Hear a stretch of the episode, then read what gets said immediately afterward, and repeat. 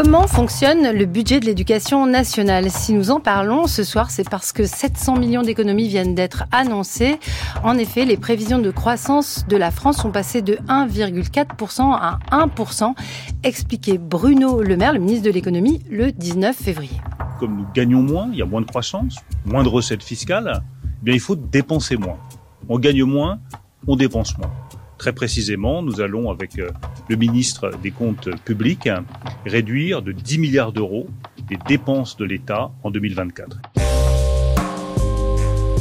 Alors, le ministre des Comptes publics, c'est Thomas Cazenave, et c'est bien Nicole Belloubet, ministre de l'Éducation, qui a annoncé jeudi le chiffre de 700 millions d'économies, 691,6 millions exactement. Le coût global de toutes les dépenses d'éducation en France en 2024, c'est 180 milliards d'euros. Je ne sais pas si vous êtes comme moi, chers auditeurs, mais il m'est fort difficile de me représenter ce chiffre comme tous ceux qui vont suivre. En fait, c'est aussi de langage hein, dont il est question quand on parle d'argent, réserve euh, de dépenses de personnel, gel, dégel de points d'indice, annulation de crédit, projet de loi de finances rectificative. Ça, c'est quand le ministère récupère de l'argent, etc. Ne vous inquiétez pas, les invités de cet épisode d'être et savoir se sont engagés à être très pédagogues. Je reviens à nos 700 millions d'euros d'économie. Où va être pris cet argent sur les 59 milliards de budget de l'éducation hors paiement des retraites des personnels. Pourquoi le ministère annonce-t-il des baisses indolores quand des professeurs et des observateurs s'inquiètent? Des professeurs qui s'inquiètent. C'est vous, par exemple, Sophie Vénétité, bonsoir. Bonsoir. Vous êtes secrétaire générale du SNES FSU, premier syndicat du secondaire. Ça, c'est ce que vous écrivez quand on vous demande votre présentation. Et professeur de sciences économiques et sociales. C'est ce qui nous intéresse aussi beaucoup euh, ce soir. Euh, première question, est-ce que vous avez été surprise euh, des hausses annoncées en décembre et puis cette baisse annoncée en février? Alors, surprise de la hausse annoncée, euh, pas vraiment, parce que d'une part, on entend beaucoup dire que euh, l'éducation nationale est, la priorité, que ça se traduise par un chiffre avec euh, un signe plus devant, c'était pas une surprise, même s'il fallait relativiser un certain nombre de choses. Par exemple, il fallait, au mois de décembre, rapporter l'augmentation du budget annoncé aussi à l'inflation, parce que l'inflation grignote aussi les augmentations qui peuvent, qui peuvent être annoncées. Donc, qu'on ait un chiffre plus devant le budget de l'éducation nationale au mois de décembre, c'est pas une surprise. Après, ce qui est intéressant, c'est de regarder si vraiment on a des augmentations qui vont avoir des conséquences concrètes euh, sur le quotidien des élèves et, des personnels.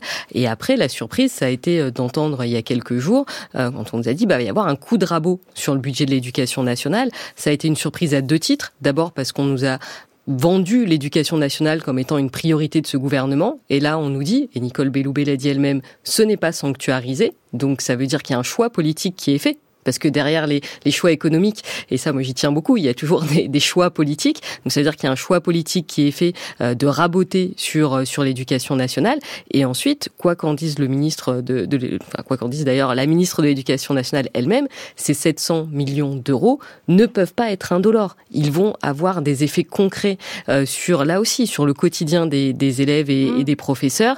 Et, et ça, c'est vu l'état de l'éducation nationale, on peut pas entendre qu'on n'ait plus un budget sanctuarisé et qu'on nous enlève des moyens, parce que c'est ça qui est en train de se passer. On va, on va expliquer euh, ce qui va être économisé sur les 700 euh, millions. C'est vrai que du côté de l'éducation nationale, euh, on, on, tient beaucoup à rassurer les enseignants. Je me permets de deux petites précisions, hein, Sophie Vénétité.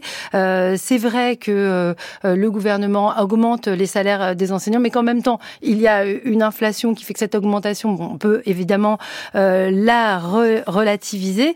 Et euh, c'est vrai que ces 700 millions ne devraient pas toucher euh, les postes. de multiples engagements ont, ont été pris depuis jeudi dernier. Mehdi Djebari, bonsoir. Bonsoir. Vous êtes ancien professeur euh, d'histoire agrégé, avez-vous écrit dans votre présentation. Vous êtes aussi haut fonctionnaire et ancien élève euh, de l'ENA, ça, ça m'intéresse beaucoup parce que vous connaissez bien la gestion euh, des comptes publics et membre du collectif Nos services publics. Qui demande ces économies? Qui ou, quoi? Quelles règles budgétaires euh, plus globales nous demandent aujourd'hui en France de faire ces 10 milliards d'économies qui donc touchent aussi l'éducation? Aujourd'hui en France, personne ne demande au gouvernement français de faire 10 milliards d'économies. C'est le gouvernement français tout seul qui dit je vais baisser de 10 milliards d'euros l'argent que je me suis donné à moi-même pour mener des politiques publiques cette année. Et dans l'extrait que vous avez passé tout à l'heure, il y a une phrase de Bruno Le Maire qui est très importante. Il dit Il y a moins de croissance, donc il va y avoir moins de recettes fiscales. Et comme j'ai moins de recettes fiscales, je peux faire moins de dépenses. Ce qui est extrêmement choquant, c'est que il se pointe au journal de 20 heures et il fait semblant de découvrir au mois de février qu'il va y avoir moins de croissance. Oui, mais ça semble logique en même temps. Oui, mais ce n'est pas comme ça que les choses se passent. Un projet de loi de finances qui va donc donner le niveau de dépenses autorisées pour le gouvernement et le niveau de recettes en face, il est préécrit, il est proposé en fait dès le mois de septembre de l'année d'avant. Donc ça veut dire qu'en septembre 2023, Bruno Le Maire, il a remis une copie hein, du projet de loi de finances. Il l'a même déposé sur le bureau de l'Assemblée nationale le premier mardi du mois d'octobre. Ça se fait tous les ans comme ça.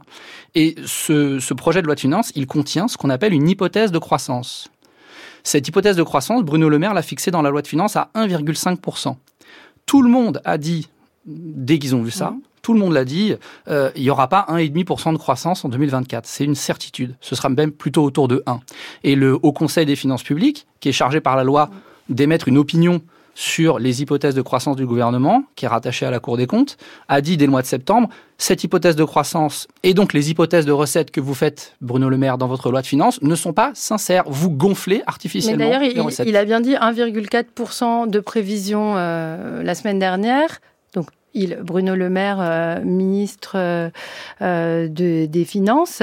moi, ce que je voudrais savoir, c'est si tous les gouvernements font des hypothèses au, le premier euh, mardi ou mercredi du, mois d'octobre. Et si à chaque fois, bah, ces hypothèses euh, sont, corrigées euh, tous les ans, peut-être qu'on a la mémoire trop courte ou peut-être qu'on comme on, maîtrise pas bien ces sujets, on s'en souvient pas. Mais est-ce que c'est courant en fait cette correction en février? Non, en fait, euh, c'est pas courant parce que euh, euh, d'habitude, le gouvernement, d'abord, il fait des hypothèses de croissance un peu plus sincères que ce qu'on a eu cette année. Moi, j'ai le sentiment que Bruno Le Maire, en fait, il a fait volontairement des hypothèses optimistes pour pouvoir gonfler ses recettes et mettre des fausses dépenses en face pour en fait contourner les mouvements sociaux, contourner la grogne, contourner mm. les éventuels conflits, faire un peu des promesses en l'air. Et puis maintenant, au mois de février, il fait semblant de découvrir les mensonges qu'il a mis lui-même dans sa loi de finances. Bon, il n'est pas là pour euh, vous euh, répondre, mais euh, on entend que vous n'êtes pas du tout d'accord avec cette manière qu'a le ministre de présenter les choses. Donc, ministre de l'économie, c'est très très important, Bercy, pour définir aussi hein, les, politiques, on va y revenir, de dépenses au sein de, du ministère de l'Éducation. Élise Luiserie, professeure d'économie à l'Université Paris-Dauphine. Bonsoir. Bonsoir. Vous écrivez des notes pour le Conseil d'analyse économique et le Conseil scientifique de l'éducation nationale. Vous êtes co-autrice avec Yann Algan de l'ouvrage Économie du savoir-être aux presses de Sciences Po euh, en 2022. C'est un peu un autre euh, sujet, euh, une autre économie. Alors vous allez peut-être revenir sur ce qu'a dit Mehdi Djebari. Moi, je voudrais savoir si, compte tenu des ordres de grandeur que j'ai mmh. donnés, c'est-à-dire qu'on est en centaines de milliards d'euros et puis en dizaines de milliards, donc la centaine, c'est pour le budget global de tout toutes les dépenses éducatives et puis les dizaines pour celui du ministère. Euh, est-ce que euh, l'école française est riche? C'est le premier budget de la nation. Alors, l'école française n'est pas riche. Donc effectivement, il faut mieux compter toutes les dépenses, ce qu'on appelle la dépense intérieure d'éducation, que seulement le budget de l'État, parce que mmh. comme vous venez de le dire, euh, il y a d'autres euh, financeurs finalement de l'éducation.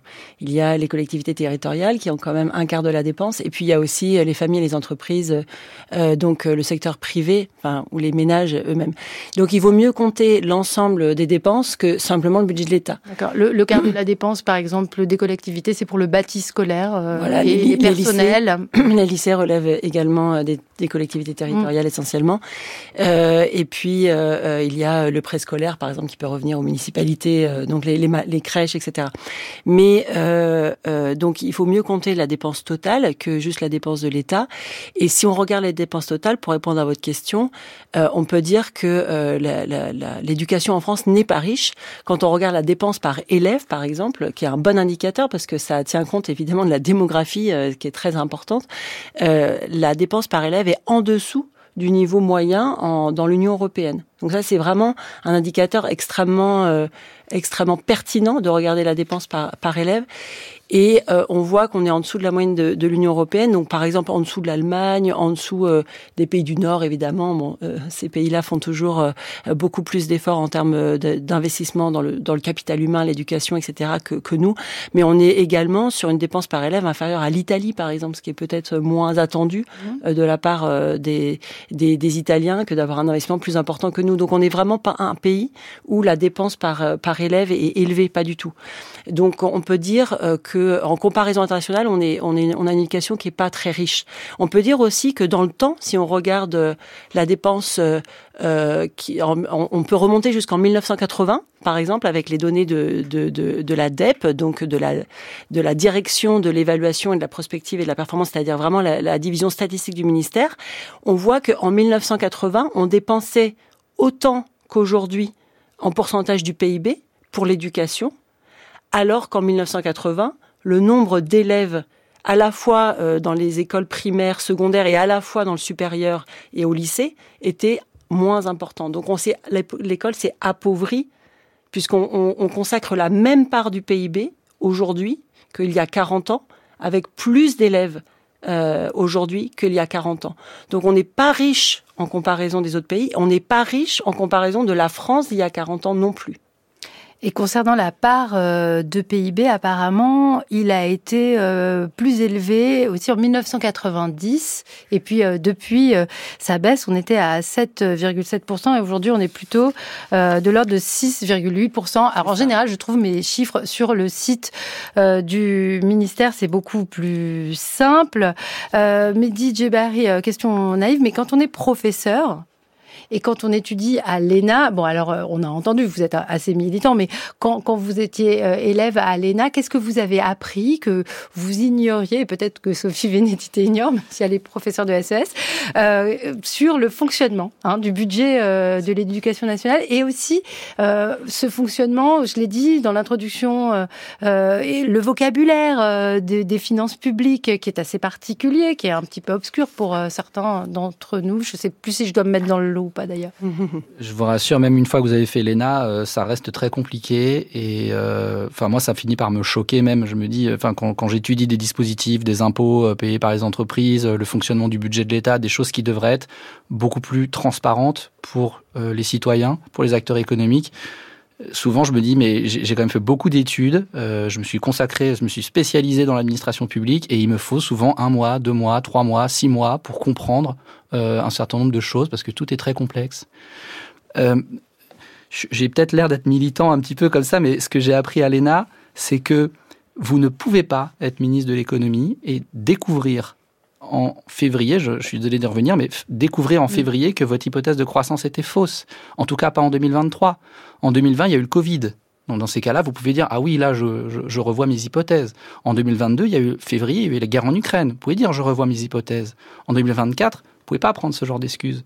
Si vous vous revoyez vos hypothèses en février de l'année 2024, c'est qu'en fait vous avez raconté des bêtises dans votre projet de loi de finances. Et quand vous avez fait l'ENA, ça vous le savez vous savez que les choses ne peuvent pas fonctionner autrement. Beaucoup de gens ont averti Bruno Le Maire sur ces fameuses mmh, hypothèses. vous l'avez dit. En revanche, mmh. ce qu'on peut apprendre sur le, budget des finances publiques, ce qu'on commence par apprendre sur les finances publiques à l'ENA, c'est que euh, le budget d'un pays, c'est un peu une des bases de la démocratie. Euh, le Parlement, à l'origine, c'est des citoyens qui disent, puisque nous finançons l'État avec nos impôts, nous devons voter la manière dont on utilise les impôts. Quand on regarde la loi de finances de cette année, elle n'a pas été votée par les députés en France. Elle a été adoptée par 49.3. Donc on a un gouvernement qui, en fait, cette année, écrit un projet de loi de finances, l'adopte à travers un 49.3 qui fait que les parlementaires ne votent pas les recettes ni les dépenses, et puis ensuite, en février, annule 10 milliards sur cette loi de finances par un arrêté ministériel, là encore, sans passer par le Parlement. Donc, par rapport à ce que j'ai appris à l'ENA sur le fait que le budget d'un pays, c'est une des bases de sa démocratie, on a le sentiment que la manière dont euh, le gouvernement actuel euh, pratique le budget euh, n'est pas très démocratique en fait. On passe plus par le Parlement. Élise Huillery, quand vous observez tout cela en tant qu'économiste, est-ce que vous vous interrogez sur à la fois bah, ces, mouvements euh, dans euh, les prévisions et puis ce qui va être effectivement fait. Euh, on peut aussi dire qu'il y a 900 millions d'économies qui sont annoncées sur l'enseignement supérieur. Et par ailleurs, vous êtes universitaire, donc ça doit aussi un peu vous, intéresser. Et est-ce que vous pensez que ça fait partie du travail des économistes aussi d'expliquer ça aux étudiants et puis au grand public? Bien sûr. Euh, ce qui euh, fait partie de notre travail, évidemment, c'est euh, la lecture des, des investissements, de l'investissement public, que ce soit dans l'enseignement supérieur, que ce soit dans l'éducation, que ce soit dans d'autres types d'investissements publics. Mais également, ce qu'on regarde beaucoup en tant qu'économiste, c'est l'efficacité de ces dépenses et mmh. finalement leur rationalité, on va dire. C'est-à-dire, est-ce qu'il est souhaitable d'investir plus ou moins dans tel ou tel type de dépenses publiques? Ça, c'est vraiment notre travail d'économiste que de regarder euh, euh, l'efficacité de la dépense. Et euh, puisque j'évoque cette question de l'efficacité, ce qui a été publié récemment par un, des, un groupe d'économistes extrêmement extrêmement réputé au niveau international dans une des meilleures revues d'économie d'ailleurs, c'est euh, de comparer l'efficacité des dépenses publiques, que, que ce soit par exemple en éducation, par rapport aux dépenses publiques de santé, par rapport aux dépenses publiques euh, euh, sur l'aide au retour à l'emploi, donc différents secteurs de dépenses publiques. Et ce que montre cet article, c'est très intéressant, c'est que euh, une dépense publique d'éducation, qu'elle se fasse au niveau des tout petits, euh, des moins petits, euh, des, des, adolescents ou même des étudiants, donc des jeunes adultes, elle se rembourse toute seule. C'est une, ce n'est pas une dépense en fait. la dépense d'éducation, elle rapporte davantage que ce qu'elle ne coûte à l'État pourquoi? Parce que quand on éduque un enfant, on lui permet d'avoir un métier qui rapporte plus, donc on lui on permet d'avoir des recettes fiscales, des revenus plus élevés d'abord pour les enfants eux-mêmes quand ils seront devenus adultes, mais aussi des recettes fiscales grâce aux impôts, aux diverses taxes, etc., qui sont supérieures à ce que ça coûte. Donc il faut, euh, il faudrait, euh, si c'est mon rôle d'économie, je suis mmh. contente de le faire, il faudrait avertir les, le gouvernement euh, que des rabots euh, sur le budget de l'éducation, euh, que ce soit le ministère de l'Éducation nationale ou le ministère de l'Enseignement supérieur et de la Recherche, c'est une perte de recettes à, à, à long terme en fait. C'est c'est euh, c'est ne pas investir dans quelque chose qui rapporte de l'argent. Donc c'est vraiment si on était cynique mm. et qu'on faisait ça uniquement euh, en suivant une logique comptable, on va dire, en fait c'est c'est perdant. C'est intéressant, Élise Huillery, parce que ces études, moi, je les ai euh, beaucoup vues euh, chez les Américains. Euh, il y a une étude qui est très connue sur la scolarisation, ce qu'on appelle en anglais la préscolarisation, mais ça correspond à la maternelle, avec des études économiques sur voilà l'insertion sociale. Est-ce que les économistes français ont été inspirés par d'autres économistes mondialement, enfin voilà, dans, le monde anglophone? Pour euh, comprendre mieux en quoi ça consistait eh bien les dépenses et ce que vous appelez donc un investissement. Des dépenses qui rapportent, c'est un investissement. Oui, il n'y a pas de, il a pas vraiment de frontière au niveau de la recherche. Euh, la recherche euh, en France et la recherche à l'étranger, c'est la même recherche. Mm. Donc effectivement, euh, les études dont je parle portent sur d'autres pays que la France et, et les résultats sont des résultats internationaux, on va dire. Donc c'est pas, il y a, y, a, les inspirations effectivement, elles sont complètement internationales. C'est pas, on travaille pas en silo, la France versus le reste du monde. Je vais revenir sur les comparaisons internationales, mais on va euh, parler un peu plus euh, euh, profondément des 700 millions d'économies, 691 millions. Sophie Vénétité, comment vous avez cherché à en savoir plus quand vous avez entendu ces annonces? Quand on est syndicaliste, on doit aussi expliquer des choses assez, je ne sais pas comment on dit, ses collègues syndiqués ou ses collègues en général. Comment on va aux informations? Vous appelez des gens au ministère? Qu'est-ce que vous faites? Oui, oui, oui. Bah, j'ai appelé, euh, j'ai appelé le cabinet de la ministre d'abord pour dire que je n'étais pas contente du tout euh, de, ce que je venais d'apprendre, puis pour euh, pour essayer de comprendre, d'autant plus que au mois de décembre, quand nous avions discuté de la préparation de la rentrée 2024 avec le ministre d'alors, donc avec Gabriel Attal, on avait beaucoup discuté choc des savoirs, groupe de niveau, ça c'est pas un scoop, mais surtout financement de ces mesures. Et on avait passé beaucoup de temps à essayer de comprendre au-delà nous de l'opposition qu'on peut avoir au groupe de niveau, à se dire mais comment ça allait être mis en place? Et là, Gabriel Attal nous avait dit euh, je vais créer des emplois je vais annuler des suppressions d'emplois et je vais en créer de nouveaux pour mettre en place euh, les groupes de niveau. Et il nous avait dit, je vais récupérer euh, tous les moyens qui existent aujourd'hui sur un dispositif qui s'appelle l'heure de soutien et l'approfondissement en sixième. Donc c'est des moyens qui existent déjà. Il a dit, je vais les redéployer sur les groupes de niveau. Donc il y a une bonne partie des emplois pour les groupes de niveau qui existaient en fait déjà, qui n'étaient pas de la création. Et après, il nous a dit, mais je vais créer 830 emplois euh, que voilà, je vais créer. Et nous, on lui avait dit, mais enfin, sur quoi vous allez les créer? On arrive au mois de décembre, le budget est quasiment voté, alors pas voté, passé en 49.3, mais euh, les dépenses sont fléchées. Quels sont les, moyens financiers que vous allez utiliser pour financer ces 830 emplois? Et je me souviens très bien que Gabriel Attal nous a dit, euh, ça va être financé sur la réserve budgétaire. La fameuse réserve. La fameuse réserve budgétaire. Et là, un mois après, moi j'entends le cabinet alors de la nouvelle ministre euh, qui me dit ne vous inquiétez pas, Madame Vénétité, euh, c'est de la réserve, c'est quelque chose qu'on n'utilise pas. Je leur dis bah il y a quand même. Euh, c'est ce que m'ont dit les recteurs à qui j'ai parlé. J'ai parlé à Sophie Béjon. Elle m'a dit c'est la réserve des frais de fonctionnement. Voilà. Et donc moi ils m'ont dit mais c'est la réserve. Je dis, sauf qu'il y a hein. quand même un, un, ministre qui a dit qui est maintenant à Matignon euh, qui nous a dit qu'il allait justement financer ces emplois sur sur la réserve. Donc euh, il y a quelque chose euh, là qui, qui qui fonctionne pas bien. Et alors là on m'a dit ah non mais finalement c'est pas sur la réserve, euh, ça sera financé en bout de course à l'automne prochain. Donc finalement moi je suis dans là aujourd'hui sur les emplois qui doivent servir à mettre en place les groupes de niveau, même si j'espère que les groupes de niveau ne se mettront pas en place. En tout cas, ces emplois-là, aujourd'hui, on ne sait toujours pas comment ils sont financés. Et quoi qu'en dise Nicole Belloubet, on ne sait pas s'ils vont être impactés ou pas par euh, les, les 700 millions de, de, rabots. Après, il y a d'autres hypothèses. Nous, on fait l'hypothèse parce que, bon, une fois qu'on a des réponses qui n'en sont pas, bah, nous, on prend notre calculatrice et on essaye de faire d'autres hypothèses. On a fait, par exemple, l'hypothèse qui récupérait peut-être 700 millions sur le pacte euh, le pacte euh, qui euh, n'a pas connu le succès escompté. Alors, le, pacte, ce sont des heures supplémentaires ou des tâches que parfois les enseignants font déjà, mais pour lesquelles ils s'engagent contre une rémunération. le pacte, c'est du travailler plus pour gagner plus. Voilà. Pour vous le dites comme vous voulez, moi je, à ma façon. je, l'explique comme ça, c'est du travailler plus pour, mm. pour gagner plus. Sur une année pleine, c'est-à-dire sur 12 mois d'exercice budgétaire, c'est un milliard d'euros. Voilà. Et on sait que le pacte n'a pas été euh, beaucoup signé parce que notre campagne a été euh, plutôt euh, plutôt bien bien menée. En tout cas, a eu l'écho des l'oreille des collègues pour ne pas signer le pacte. Il y aurait entre 75 et 80% des collègues qui n'auraient pas signé le pacte. Donc nous, une des hypothèses qu'on fait, c'est que bah, finalement ils ont c'est de l'argent qu'ils n'ont pas dépensé. Maintenant, il faudrait qu'ils nous disent rapidement ce que c'est parce que nous, on a quand même des idées pour le dépenser cet argent-là. Oui. Alors on n'a pas non plus les chiffres des des euh, enseignants qui avaient signé ou pas le pacte. Ça, on nous dit entre 25 et 30 Mais vous avez des 06 que je n'ai pas au ministère, c'est Vénétité. Et en plus, quand les ministres changent, vous avez l'air d'avoir très très rapidement les nouveaux euh, numéros. Euh, on va continuer sur cette recherche d'informations, mais juste il faut qu'on s'arrête sur ce mot, la réserve. Qu'est-ce qu'une réserve budgétaire? C'est pas complètement évident. Euh, qui veut expliquer ce qu'est une réserve euh, budgétaire? Non, vous regardez pas en vous renvoyant la balle. Je vous interdis de le faire. Mais Didier Barry, vous avez fait l'ENA, donc vous allez nous expliquer. Allez. Euh, il y a une ligne dans chaque ministère réserve.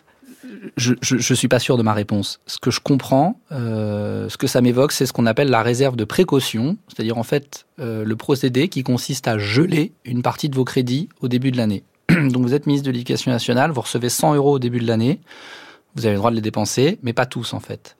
Euh, on vous demande d'en mettre en réserve 3%. Le, taux en moyenne, je crois que c'est à peu près ça.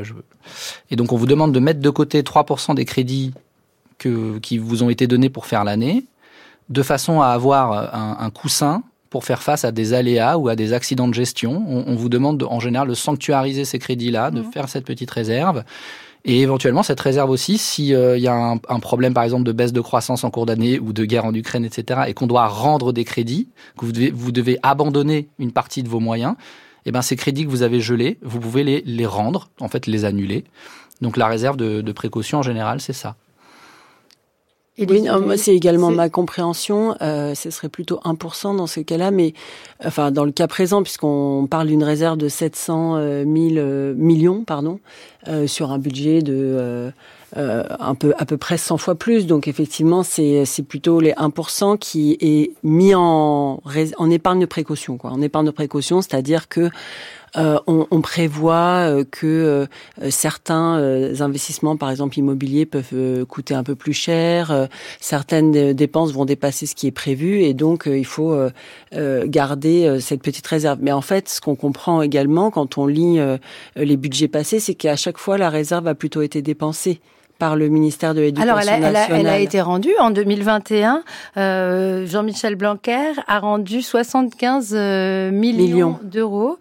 Euh, et ça, ça a été... Sur la réserve. C'était, il me semble que c'était pas sur la réserve. Moi, j'ai lu que c'était...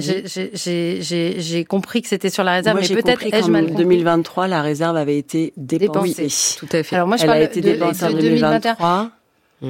Mais alors, je, vous pose une question, et ça, ça tombe encore sur vous, mais DJ Barry, c'est qu'est-ce qu'une euh, une loi de finances rectificative, c'est-à-dire que une fois que tout est passé, on fait une, autre loi de finances rectificative pour récupérer les, les réserves, c'est ça?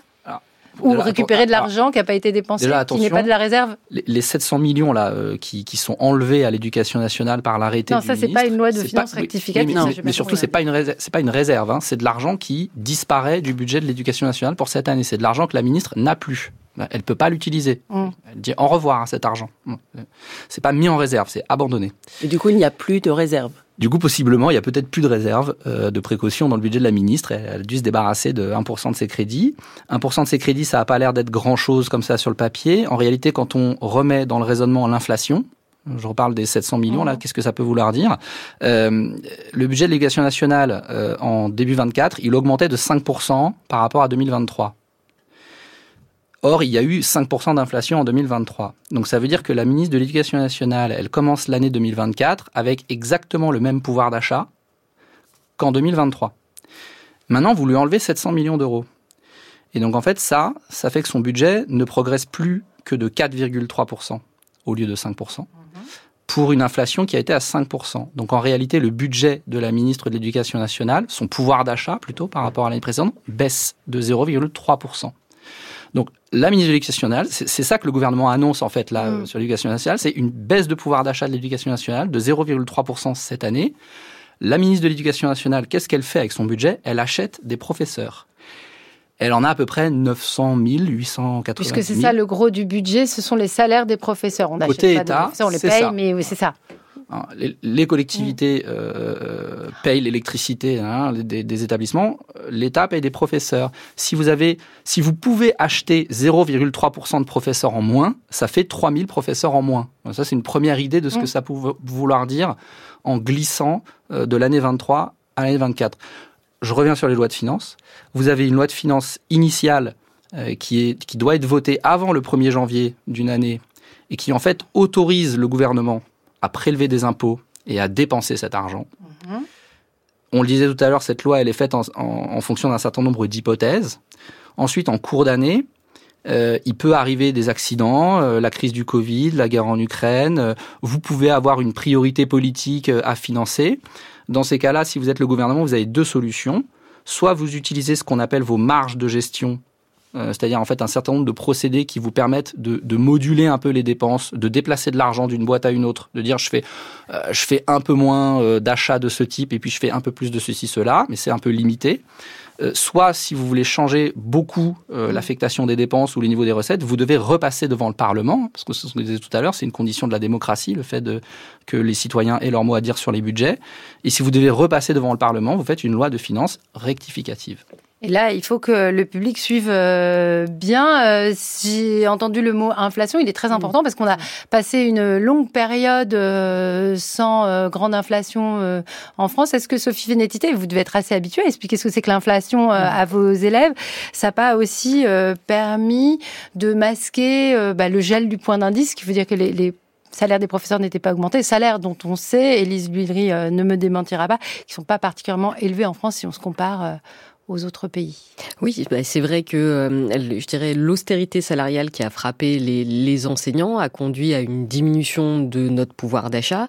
Et quand on a eu des premières annonces salariales, notamment sur les débuts de carrière, mais surtout concentrées sur sur les débuts de carrière, euh, bien souvent on était de toute façon sur quelque chose qui ne permettait pas d'augmenter le pouvoir d'achat des enseignants, tout simplement parce que là l'inflation avait rebondi et que l'inflation vient grignoter mmh. les les très légères augmentations qui ont eu lieu pour certains catégories. Et c'est pour ça qu'on continue de dire qu'il y a un effort massif à faire sur le salaire des enseignants, mais d'ailleurs de toutes les catégories. Hein, je pense notamment aux AESH. C'est parce que les quelques mesures qui ont été prises sont très largement insuffisantes pour euh, réellement augmenter le pouvoir d'achat euh, des personnels de l'éducation nationale et rendre notre euh, notre métier notre métier attractif. Pour donner un, ordre de grandeur, la promesse d'Emmanuel Macron d'augmenter de 10% tous les enseignants, c'est 3,6 milliards d'euros.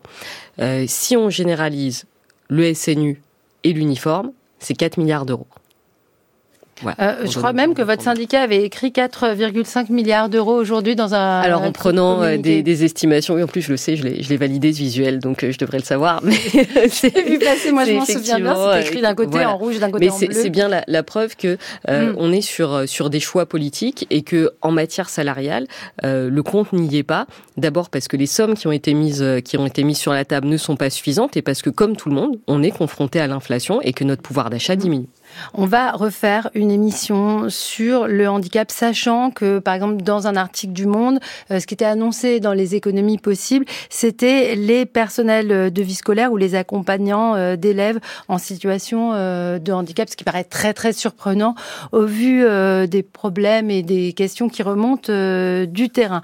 Donc, mon obsession, c'est de savoir comment on arrive à trouver l'information et à la comprendre. J'ai posé la question à un autre journaliste encore plus spécialisé que moi dans, dans l'éducation. Euh, c'est Erwin Canard. Il travaille dans une agence spécialisée, l'AEF. Euh, ses articles sont lus dans les ministères, chez euh, les syndicats, dans tous ceux qui s'intéressent, chez tous ceux qui s'intéressent de très près à l'éducation. Et j'ai demandé à Erwin comment lui, il allait à la pêche aux informations pour ce cas des 700 millions et puis en général. C'est euh, Matignon qui nous dit qu'il y a 10 milliards, dont 700 millions sur l'éducation nationale. Et là, on n'a aucun document qui précise d'où viennent les 700 euh, millions d'économies. Donc là, malheureusement, on est obligé de se baser que sur ce que nous dit le ministère. Et actuellement, le ministère ne nous dit strictement rien, si ce n'est qu'il n'y a pas de suppression d'emplois. Il est euh, tout bonnement euh, impossible de vérifier, en fait, puisqu'il n'y a aucune loi, aucun décret, aucun arrêté qui précise ce que 700 millions d'euros veut dire. Donc euh, ça veut dire que vous faites comme moi, vous appelez des gens euh, au ministère, euh, directeurs, directrices, des hauts fonctionnaires pour essayer d'en savoir plus c'est ça, on essaye d'appeler des gens du coup à, la source, donc euh, au ministère, mais sauf que euh, là, il y a personne qui sait vraiment euh, d'où ça vient. Je sais même pas si au ministère même ils savent vraiment là où il faut faire les économies, puisque c'est une impulsion de Bercy et de Matignon. Donc on peut supposer que le ministère subit également, qu'il n'aurait pas décidé seul cette baisse. Donc là, je pense que les arbitrages, s'ils sont faits, sont connus par peu de gens et en tout cas pas divulgués encore moins à la presse. C'est aussi à Bercy qu'on va chercher euh, des infos. Erwin Gana, comment on travaille avec euh, Bercy pour avoir des informations sur euh, les budgets de l'éducation nationale? Alors, pour prendre l'exemple des 700 millions, on a contacté Bercy qui nous a directement renvoyé vers la rue de Grenelle, vers le ministère de l'Éducation. Donc, en fait, c'est pas tout le temps vers Bercy qu'on se tourne. En revanche, les documents de Bercy, eux, sont assez précieux pour analyser le budget. À chaque projet de loi de finances, il y a des gros documents qu'on appelle les PAP, euh, les projets annuels de performance, qui détaillent euh, ligne par ligne de budget ce que euh, ça signifie 10 millions pour telle chose, 10 millions pour d'autres.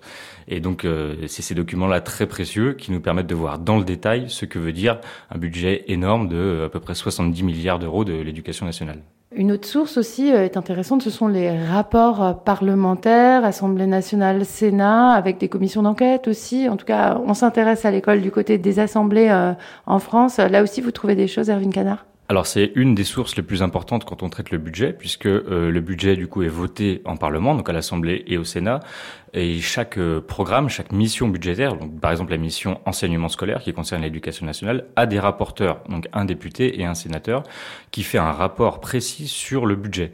Donc là, on a beaucoup d'informations, puisque en plus le gouvernement a l'obligation de répondre aux parlementaires, et ce qu'il n'a pas forcément par rapport aux journalistes. Donc là, on trouve beaucoup d'informations. Dans les débats également, quand les ministres sont reçus, euh, les parlementaires peuvent poser des questions très précises quand ils ont bien étudié le sujet.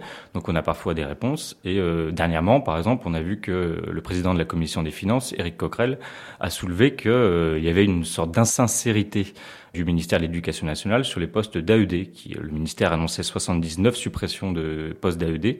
en 2024 et euh, Eric Coquerel a soulevé qu'il y en avait en fait 1200, ce qui est confirmé par le ministère. Les AED, ce sont Les assistants d'éducation, ce qu'on appelait anciennement les pions. Est-ce qu'il faut une bonne formation économique quand on est journaliste euh, éducation? En fait, on apprend sur le tas. Moi, je me suis fait avoir au début un petit peu par le, le discours euh, ministériel qui présentait des, des, chiffres, des éléments de langage que je n'étais pas capable de déchiffrer. Et avec l'expérience, on commence à comprendre un peu euh, les manières de présenter qu'a le ministère qui cachent bien souvent des choses qu'ils ne veulent pas forcément dire. Est-ce que vous pensez à un exemple? Je pense tout à fait à un exemple précis. C'était sous euh, Jean-Michel Blanquer quand on a. Alors le budget est présenté de deux manières. Il y a une, un premier budget qui est présenté en termes de somme. Euh, fin décembre, on nous dit euh, le budget de l'éducation nationale va augmenter de 3 milliards. Et en janvier, on nous présente les moyens d'enseignement, c'est-à-dire le nombre de postes qu'il va y avoir pour l'année prochaine, qui est directement lié au budget. Et euh, sous Jean-Michel Blanquer, comme on supprimait beaucoup de postes dans le second degré, euh, il nous présentait plus le nombre de postes, mais le nombre de moyens d'enseignement. C'est-à-dire que il supprimait, admettons, 2000 postes dans le second degré, mais il finançait dans le même temps l'équivalent en heures supplémentaires, ce qui permettait de dire que les moyens d'enseignement ne diminuaient pas. Sauf qu'on sait, en fait, en cherchant, que les heures supplémentaires qui sont euh, financées, prévues par le ministère, ne sont pas du tout toutes euh, réalisées, ce qui signifie qu'en fait, il y a une diminution du nombre de postes. France Culture. Être et savoir. Louise Touret. Et dans ce numéro d'être et savoir, on parle du budget de l'éducation nationale, son fonctionnement, les 700 millions d'économies qui sont prévues par rapport à un budget qui était présenté en augmentation en décembre, je voudrais revenir sur l'exemple donné par Erwin Canard, Sophie Vénétité. Est-ce qu'il y a toujours une manière de présenter les choses qu'il faut euh, décoder? Euh, Quand on parle euh, d'une somme, finalement, il faut aller voir, comme en bas d'un contrat, les, petites lignes, parce que nous, le, public et les enseignants même peuvent ne pas du tout comprendre.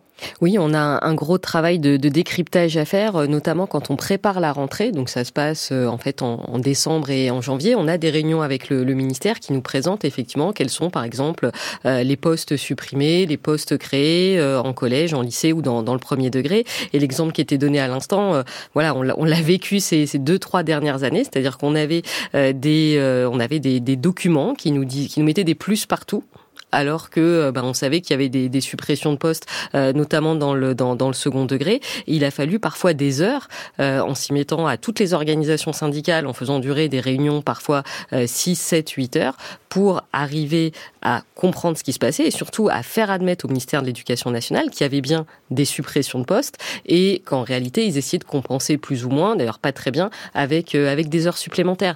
Donc oui, il y a tout un travail de, de décryptage à faire. Ce qui est terrible, c'est que on, a vraiment ce, sentiment, cette impression qu'on est dans du camouflage euh, de la part du ministère de l'Éducation nationale et qu'on doit passer 6 heures ou 7 heures de réunion à comprendre des chiffres, ça pose quand même question sur, euh, je dirais, la, qualité du dialogue, mais aussi, euh, je dirais, la nature démocratique de l'exercice. À un moment, on leur a dit, mais qu'est-ce que vous avez à nous cacher? Vraiment, les chiffres, ils existent. Soit vous n'assumez pas que vous supprimez ce qui, ce qui est dommage, c'est que c'est très difficile de les inviter dans des émissions comme celle qu'on fait ce soir, parce qu'évidemment, on appelle toujours euh, le, ministère hein, pour leur proposer euh, de venir. Et d'ailleurs, euh, ça arrive tout à fait. Hein. Edouard Geffray était là il n'y a pas longtemps pour parler des groupes de niveau et défendre cette réforme. Donc nous, on est tout à fait prêts, bien sûr, à les à les écouter. Mais ce qui est intéressant aussi, c'est quand on appelle des anciens du, du, ministère, même des gens qui ont été entrés au poste, ils disent mais c'est très très compliqué à expliquer. Je pense pas que je pourrais le faire. Et mmh. ça, c'est assez drôle. Mais euh, bon, il y a peut-être une certaine idée de manière de présenter les choses plus ou moins arrangeante politiquement, mais un chiffre, de toute façon, c'est toujours très relatif et c'est relativement compliqué euh, à comprendre, et pas spécialement pour moi, Élise Huillery, mais aussi parce que euh, finalement, ça dépend à quoi on le compare. Par exemple, quand on parle de la part de l'éducation dans le PIB, euh, bah, ce PIB, il est variable aussi au fil du temps avec d'autres dépenses euh, et d'autres, euh, euh, enfin je sais pas comment on produit de la richesse en France, évidemment, ça, ça, change. Donc moi, si je dis que la part du PIB, de l'éducation dans le PIB dans les années 90 était plus forte, vous me répondez? En fait, c'est parce que dans les années 90, on avait une crise économique et que euh, du coup le PIB, donc ce qui est au dénominateur Mhm. sous la barre de fraction, était euh, plus petit. Donc ça sert à Donc rien ça que je vous dise c'était 7,7 alors que c'est euh, Justement, 6 euh, maintenant. Voilà, en fait c'est 6,8 aujourd'hui. Hum C'était déjà 6,8 en 1980, comme je disais tout à l'heure. Ça a augmenté. euh, en fait, quand on regarde le graphique euh, de la dépense d'éducation rapportée au PIB, on voit que les années où ça dépasse les 7%, et donc en fait ça a l'air d'être plus gros, c'est les années de crise économique. Donc c'est les années euh, début des années 90, c'est euh, l'année euh, 2009-2010 parce que là c'est voilà, il y a eu le, le crack, euh, euh, la, la crise crise, de des 2008. subprimes, euh, à- juste avant. Euh, c'est euh, euh, dans les, on voit au contraire que cette part d'éducation, elle baisse au début des années 2000, mais parce qu'en fait à ce moment-là le PIB augmente, donc il faut effectivement pas se laisser tromper en pensant que les gouvernements ont fait plus ou moins d'efforts à telle ou telle période, alors qu'en fait, c'est ce qui euh, est au dénominateur, le PIB, qui varie. Euh, là, on voit en 2020, par exemple, la part de dépenses dans l'éducation, elle augmente en 2020. Bah, c'est parce que le PIB a beaucoup baissé en 2020. Donc euh, voilà, ça c'est des pièges. France Culture. Être et savoir. Louise Touré. I need a dollar, dollar, dollar,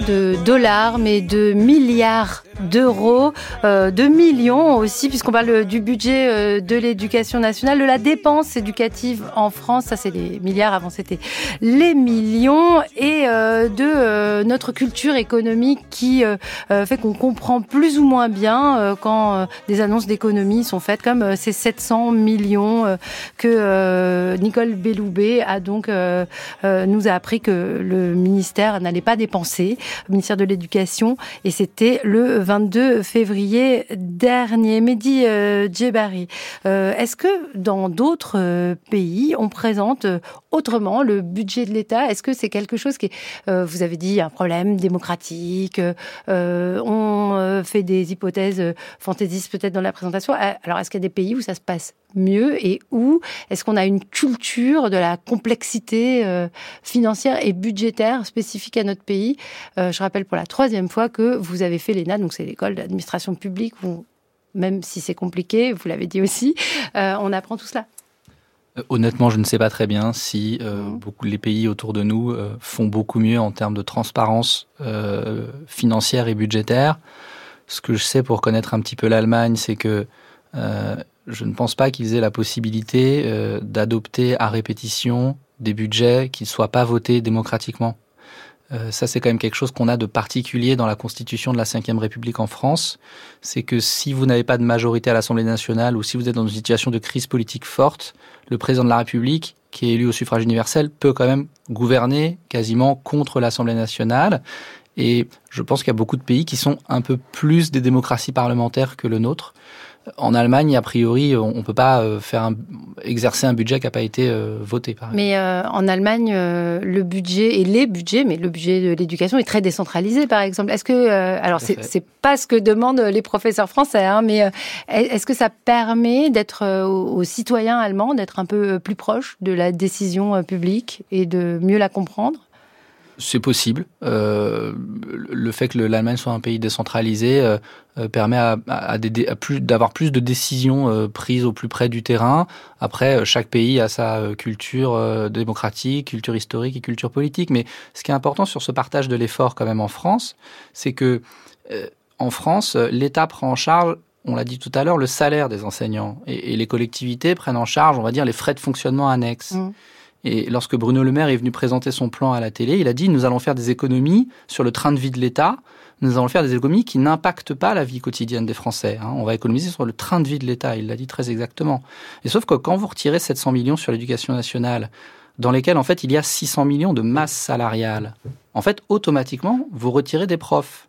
Donc automatiquement, vous réduisez le service public de l'enseignement. Et donc je ne pense pas qu'on puisse, comme le- l'a fait Bruno Ah. Le Maire, à la fois dire euh, on, on attend de voir touche parce pas que les Français et puis euh, Vra- vraiment, vraiment, euh, pour le, le coup, Nicole Belloubet s'est engagée. euh, au niveau des recteurs, on me dit, euh, voilà, ce sont les, les frais de, de fonctionnement euh, qui, euh, du, donc des rectorats, hein, qui, qui seront touchés.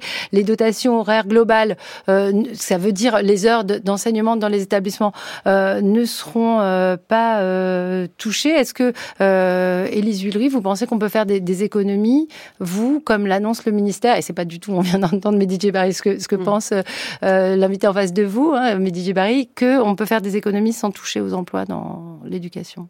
Alors moi, ma compréhension de la réduction, ils avaient prévu une augmentation de 3,9 milliards pour l'éducation nationale, ce qui Mhm. correspondait exactement aux revalorisations salariales euh, sur lesquelles l'État s'était engagé. Donc euh, à la fois la revalorisation des primes, euh, le pacte et puis le point d'indice.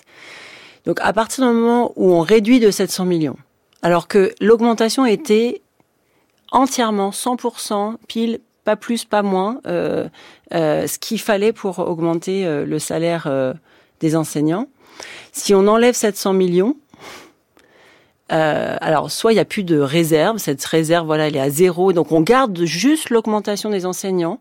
D'ailleurs je dis au passage hein, parce que Sophie Vénétité l'a déjà dit, mais vraiment cette augmentation des, du salaire des enseignants qui correspond à 11 de revalorisation salariale entre 2022 et 2024, donc sur les deux ans là qui viennent de passer, c'est strictement l'inflation. Hein, donc il faut pas euh, Je, je pense qu'il faut le répéter à chaque fois parce qu'il faut surtout pas penser que 11%, euh, c'est super, euh, ça va donner aux enseignants euh, enfin la reconnaissance qu'ils méritent. Non, pas du tout. C'est juste les remettre au même niveau de vie qu'ils étaient il y a deux ans.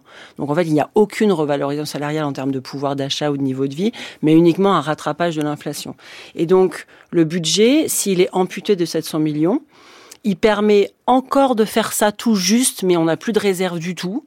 Et donc aucun, aucun poste supplémentaire par définition. Il n'y a plus un seul euro pour euh, des postes supplémentaires. Donc euh, les groupes de niveau qui étaient censés être faits avec une augmentation euh, euh, du nombre euh, de- de- d'enseignants par élève pour permettre d'avoir des effectifs plus petits, notamment pour les élèves en difficulté, c'est pas possible. Ça, c'est absolument impossible. Donc, soit on fait pas les revalorisations euh, des salaires comme prévu, soit on n'augmente pas les postes comme prévu. Déjà qu'on n'a plus aucune réserve. Enfin voilà, il y a, il y a quelque chose là qui est complètement euh, euh, euh, incohérent en fait. Dans, on ils peuvent pas tout faire en même temps. Quoi. Ils peuvent pas à la fois dire qu'ils revalorisent les salaires comme ils l'ont promis, à la fois dire qu'il y aura des postes en plus pour euh, les groupes de niveau comme euh, ça a été promis, ou les AESH pour les enfants handicapés, etc. comme c'est promis. Donc il y a quelque chose qui va pas effectivement. euh, ça correspond uniquement aux revalorisations salariales. Point barre.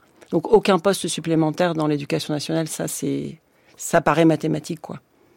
Sophie euh, Vénétité, ça fait euh, longtemps et pour avoir accueilli d'autres syndicalistes et euh, aussi ceux et celles qui vous ont précédé au SNES, qu'on dit que l'éducation nationale est pauvre, qu'elle manque de moyens, que les professeurs ne sont pas payés. Est-ce que vous craignez une sorte d'usure de cette parole qui est une parole de revendication mais aussi de plaintes ou euh, de euh, déception par rapport à ce qu'on attend euh, de l'État et que finalement ça fait aussi de l'école publique une institution dont on peut se détourner. On voit que on, va plus vers le privé. Ça ne veut pas dire qu'il est beaucoup mieux financé, mais en tout cas c'est ce qui arrive. Et puis une forme d'indifférence aussi, ou pas, ou pas.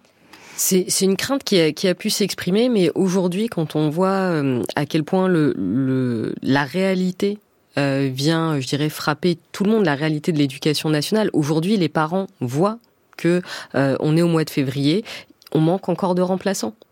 Euh, je veux dire, ce qu'on dit sur le manque de professeurs, tout le monde le voit, euh, tout le monde le voit au quotidien. Euh, ce qu'on dit euh, sur euh, les conditions dans lesquelles les élèves apprennent, euh, tout le monde s'en rend compte, et pas uniquement le 1er septembre à la rentrée. Quand on dit on manque de professeurs, il y a des professeurs qui démissionnent, il n'y a pas assez d'AESH, les parents le voient, et pour faire pas mal de réunions publiques en ce moment, notamment sur la question plus globalement de, de l'état de l'école publique, c'est quelque chose qu'on a engagé là avec, avec le SNES depuis, euh, depuis le mois de janvier, on a pas mal de parents d'élèves et des parents d'élèves qui nous disent mais euh, c'est vrai tout ce que vous dites et on le voit en tant que parents d'éla- d'élèves et c'est pas acceptable. Alors effectivement, il y a peut-être des parents d'élèves dans une euh, stratégie euh, très individuelle et individualiste qui vont se qui vont aller vers vers le privé. Moi, ce qui me frappe, euh, même si je, voilà, je, commence à être un peu ancienne, mais pas tant que ça dans, dans le syndicalisme, mais quand je vois ce que ce que je faisais il y a il y a huit ans quand j'étais en responsabilité départementale et académique. On avait les parents euh, nous écoutaient pas forcément de la même manière. Moi, ce qui me frappe ces dernières semaines, c'est qu'ils disent oui, vous avez raison, et euh, on a du monde dans ces réunions-là, et ils nous disent oui, l'école, l'école publique ne va pas bien, et euh, par rapport aux dernières annonces euh, de coupes budgétaires, on a quand même beaucoup de parents d'élèves qui nous disent mais comment est-ce possible? Et qui nous disent bah moi, euh, mon fils, ma fille, euh, il lui manque, euh, il n'a pas eu cours de français depuis depuis deux mois. Qu'est-ce qu'on va retirer? 700 millions à l'éducation nationale Alors après, effectivement, tout le tout, tout l'enjeu, ça va être de savoir est-ce que c'est. alors, on nous dit que ça va pas être des postes, mais dans ces cas-là, c'est sur des crédits de rémunération. Et quand on voit euh, aujourd'hui comment se décomposent des crédits de rémunération dans le budget de l'éducation nationale, il y a, il y a effectivement certainement un, un levier pour le ministère, puisqu'il faut savoir que Les, Euh, les crédits de rémunération. les crédits de rémunération, c'est dans le budget ce qui va servir à payer les profs, enfin à payer les personnels de l'éducation Donc, nationale. La grande majorité du budget. Enfin, tout C'est l'immense majorité du budget. Ce qui est intéressant de regarder, c'est euh, comment ça se décompose. Et en fait, on s'aperçoit que euh, entre euh, sur l'évolution entre 2023 et, et 2024, l'essentiel de l'augmentation des crédits de rémunération vient des indemnités. C'est-à-dire que la, la part des, des indemnités, le poids des indemnités euh, dans la rémunération, dans la partie rémunération du budget, augmente de 60 la part des, je dirais, des rémunérations principales, c'est-à-dire euh, Donc les indemnités, ce sont les primes. les primes, le pacte, etc. Et la part des rémunérations principales augmente de 2,4%. Donc on voit bien que la politique de, de soi-disant revalorisation salariale du ministère de l'Éducation nationale, elle se base d'abord sur les primes, les indemnités, le pacte, plutôt que sur euh, des augmentations euh, du point d'indice, etc. Et, euh, et certainement que si le ministère veut, euh, veut économiser, il va peut-être regarder de, de, de ce côté-là. Et c'est pour ça que moi je continue de, de dire que il y a- c'est peut-être du côté du pacte qui vont euh, essayer de, de Oui, faire des donc, euh, économies. ce ce système de rémunération voilà. un peu à annexe euh, qu'on peut mettre. et, et qui leur permettra en fait de dire, euh, de, enfin, de faire des économies sur le pacte et en tout cas de ne pas, euh, de ne pas amplifier la nécessaire revalorisation des personnels, des personnels enseignants. Tout ça sur fond de manque d'enseignants en France. On a parlé du manque de remplaçants. C'est évidemment euh, le sujet euh, euh, le plus brûlant aujourd'hui pour l'école parce que euh, euh, quand on n'a pas euh, cours, euh, bah, c'est que l'école remplit pas sa mission de service public. Et j'en viens à vous, euh, Mehdi Djebari. Est-ce que vous pensez que, euh, puisque vous faites partie du collectif euh, Nos services publics, est-ce que l'école en tant que service public et euh, j'ai déjà parlé de l'enseignement supérieur qui euh, s'est largement euh, privatisé, ça ne veut pas dire qu'il est entièrement privé, ça veut dire que le privé, il y a une part euh, croissante. Euh, le privé dans le supérieur, c'est pas du tout comme le privé euh, dans l'enseignement. Ce sont des groupes financés parfois par des fonds qui cherchent des bénéfices à but lucratif, etc. Donc, mis à part ça, il y a quand même eu un grand mouvement de privatisation qui a touché une partie du supérieur. Donc, j'en viens à ma question, mais DJ Barry, et je la répète. Est-ce que vous pensez que l'école, en tant que service public, est un peu euh, mise en cause, un peu en danger, ou qu'il y a une évolution à observer? Alors, si elle est mise en cause et en danger euh, par les choix du gouvernement, c'est pas, elle n'est pas mise en cause au profit de l'enseignement secondaire privé, puisqu'en fait là, quand on va euh, diminuer des crédits sur le ministère de l'Éducation nationale, on enlève des dépenses de masse salariale qui concernent à la fois le public et le privé Mm. hein, dans le secondaire. Euh, on l'a dit tout à l'heure, euh, 700 millions d'euros. euh, Est-ce que ça va vraiment se traduire par des baisses de, de- de- d'effectifs en fait hein, dans l'éducation nationale euh, publique et privée? Un des raisonnements que je vous ai donné tout à l'heure, c'est euh, la ministre, elle a tr- 0,3% de pouvoir d'achat en moins cette année, donc elle peut acheter 0,3% de profs en moins. Et ça, je veux dire, c'est franchement, c'est certain. Donc si elle veut euh, avoir autant de professeurs, il faut qu'elle baisse le salaire des professeurs de 0,3%. Ou alors, euh, elle, elle, euh, elle va baisser ses effectifs de 0,3%. Et ça, ça fait 3000 professeurs. On est dans ce, ce sujet de l'éducation où, euh, si on regarde les chiffres par grande masse, c'est des grands chiffres avec des milliards et, et on a l'impression que 1%, c'est pas grand-chose. Et puis quand on descend au niveau des élèves, des familles et des écoles, on s'aperçoit que 0,3% de baisse de moyens, c'est 3000 enseignants. Donc c'est pas vraiment en tant que service public que l'éducation est fragilisée, c'est toute l'éducation qui euh, aujourd'hui est moins peut-être un serait tout petit plutôt, peu moins bien euh, financée. Oui, et- ce serait plutôt mon sentiment. D'accord, mais c'est intéressant de le, le préciser. Je, je voudrais juste oui. préciser quelque chose. Alors là, pour le coup, c'est vraiment les trucs qu'on apprend à l'ENA. Ah bah Euh, allez-y. si, si des, euh, si des recteurs ou des rectrices vous disent euh, je vais pouvoir prendre sur les dépenses de fonctionnement pour payer de la masse salariale, ces gens vous mentent. Alors, je pense que c'était juste pour faire des économies, pas pour la masse Parce qu'il y a une chose qui est- salariale. Oui. En fait, les, crédits de, que dans une loi de finances, ils, ils sont, ils sont séparés par ce qu'on appelle des titres de Mm. dépenses. Et qui, et en fait, les titres, c'est est-ce que c'est de la masse salariale? Est-ce que c'est Mm. des dépenses de fonctionnement? Est-ce que c'est des subventions que vous versez à des tiers? Ça, c'est des catégories. Et on peut économiser sur ces dépenses de fonctionnement. Oui, mais euh, les dépenses de masse salariale, ils sont caractérisés par la loi de façon particulière parce que quand vous embauchez un fonctionnaire, en général, c'est pour toute la vie. Donc il y a des enjeux particuliers qui s'attachent aux dépenses de masse salariale et il y a ce qu'on appelle d'un terme barbare qui s'appelle la fongibilité asymétrique dans les lois de finances. Je vous laisse apprécier. C'est que Fongibilité asymétrique. oui, vous pouvez prendre des crédits de subvention pour faire des dépenses de fonctionnement. Vous pouvez prendre des dépenses de fonctionnement pour faire des dépenses d'investissement. En cours d'année, vous pouvez. Mais par contre, prendre des dépenses de masse salariale, prendre des crédits de fonctionnement pour, pour les reconvertir en masse salariale, ça, vous n'avez pas le droit. C'est-à-dire que vous ne pouvez pas, pendant votre, en, cours d'année, par des actes de gestion non, personnelle, mais si on vous demande de faire des salariale. économies, vous pouvez garder votre masse salariale et économiser ailleurs. Euh, oui, mais là, ce qui est supprimé dans le budget de l'éducation nationale, c'est vraiment de la masse salariale. hein. voilà. C'est à 95%. Alors, euh, pareil, on, on continuera à, à- à observer. Euh, Élise Ulrich, je euh, me demande si, en fait, cette manière aussi de quantifier la dépense en France, c'est un énorme service public. En fait, si on parle de service Mhm. public, bah, l'école, avec presque un million de, de personnel, pas seulement euh, des professeurs, euh, 12 millions d'élèves. Alors, la démographie baisse, c'est peut-être ce qui va aider euh, le budget de l'éducation nationale, mais euh, ça va quand même mettre du temps parce que on fait plus euh, d'études, il y a plus d'élèves qui euh, restent dans le secondaire plus, plus longtemps.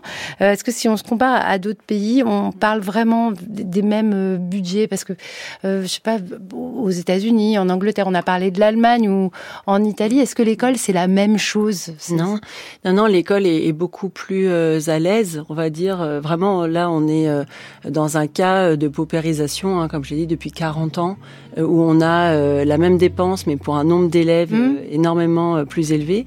Donc, il y a une paupérisation. Les salaires Mais ça veut dire posent qu'ailleurs, vraiment c'est pas problème. comme ça. Non, ailleurs c'est pas comme ça. Donc par exemple, je vais vous donner un chiffre très très simple. En France, un enseignant en moyenne, il gagne 74% de ce que gagnent les autres diplômés du supérieur qui travaillent à temps plein. Donc il gagne un quart de moins que ce que gagnent les diplômés du supérieur. Alors que lui, il a bac plus 5 en général l'enseignant. Euh, en Allemagne, c'est 97%. C'est-à-dire en Allemagne, un prof, il a euh, le même niveau de salaire que la moyenne des diplômés du supérieur. Euh, en France, un quart. Au Portugal, c'est supérieur. En Finlande aussi. Donc, en fait, on est vraiment dans, on, a un très gros problème de salaire des enseignants quand on se compare aux autres pays et quand on se compare à ce que la France a été. Il y a en- en- encore une fois, hein, c'est pas comme si on avait toujours euh, été euh, ce pays qui paye mal ses profs. On a été un pays qui payait normalement les profs et on est devenu un pays qui paye mal ses profs. On finira là-dessus. Je rappelle que vous êtes économiste. Merci à tous les trois. Merci à Avril Ventura qui collabore à la préparation de cette émission, à Perret Legras qui la réalise et à Ludovic Auger qui était à la technique ce soir. Vous avez entendu une petite pub pour le podcast Apprendre à apprendre avec Grégoire Borst. Je vous le conseille chaleureusement.